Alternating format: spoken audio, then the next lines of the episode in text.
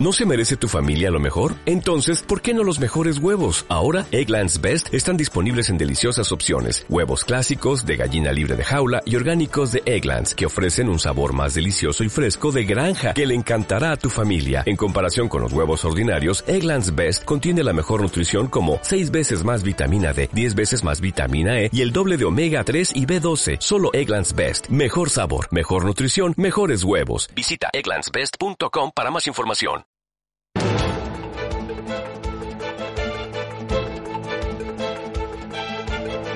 El primer análisis de la mañana. Eduardo Bolinches, director de bolsacas.com. Bolinches, ¿qué tal? Buenos días. Muy buenos días, Susana, ¿cómo estamos? Eh, bueno, pues esperando la apertura del mercado. Yo no sé si tras el desplome el viernes de Wall Street, hoy toca cataplaf. Pues no, no, tranquilidad, No, tranquilidad vale. absoluta. Toca volver a pelear por las resistencias de la semana pasada. La clave está en los máximos del jueves. Atención, por lo tanto, 9.750 es la clave.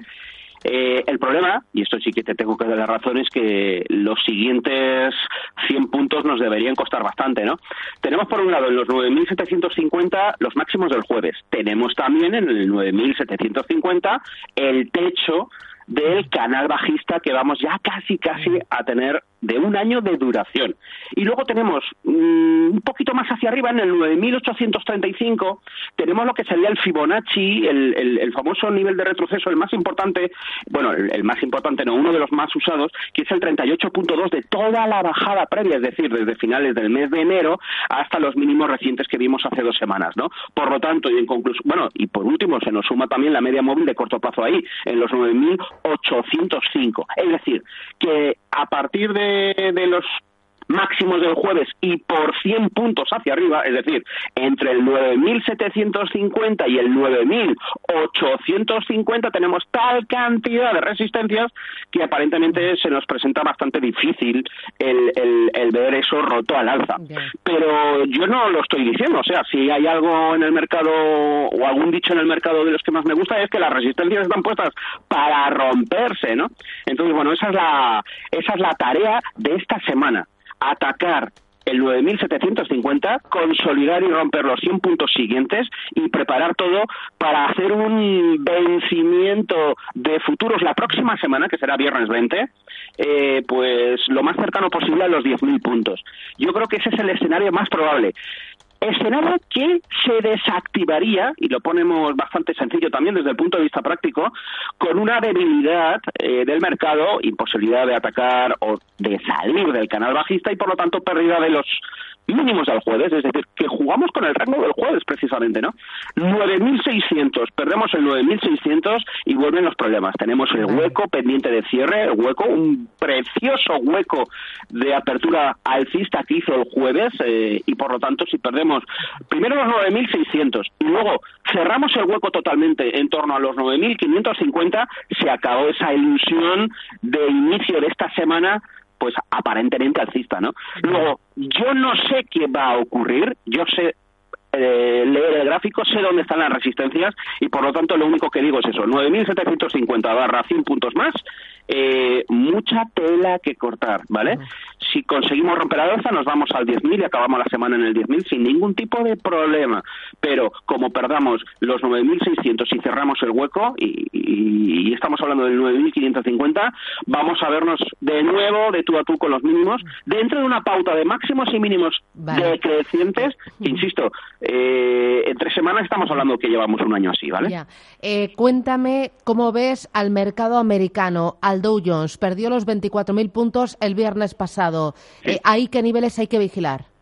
todo el mundo habla de los 23.430 puntos aproximadamente. Eh, tenemos la media móvil de largo plazo, la famosa media móvil de 200 sesiones se encuentra en los 23.478, ¿no? Pero luego tenemos los mínimos, concretamente del 9 de febrero y también de la semana pasada, del día 2, del lunes de la semana pasada, que rebotan justo en esa zona, 23.000 360, ¿no? Por decir alguna cifra eh, concreta. Y además también más o menos coincide con los mínimos del mes de noviembre del año pasado. Por lo tanto, es tal el soporte que se ha generado en torno a los 24 a los 23.400 que es lo que todo el mundo está mirando ¿eh? esto no es de no es cuestión de coger una lupa y ver dónde está el mínimo intradía pero sí que estamos hablando de una zona sobre todo con la volatilidad que conlleva y es que eh, con aperturas del mercado estadounidense nos vamos hacia abajo cerramos y recogemos en Europa toda el potencial bajista que tiene creyendo que esto va a terminar mal y luego al final del día reacciona al alza. Esto lo sabe mucho mejor mm, el SP500 más que el Dow Jones. El SP500 ha hecho incursiones por debajo de su media móvil de 200 sesiones,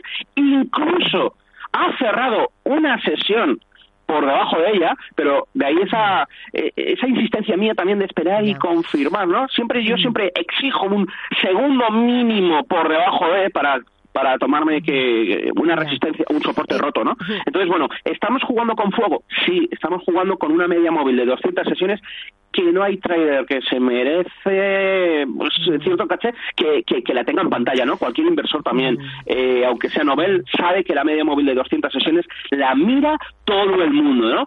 Y por último, el que tiene un poquito más de colchón, un poquito más de aire y está un poquito más eh, tranquilo, por decirlo de alguna forma, es el tecnológico. El Nasdaq 100 tiene la media móvil de 200 en los 6.286 puntos.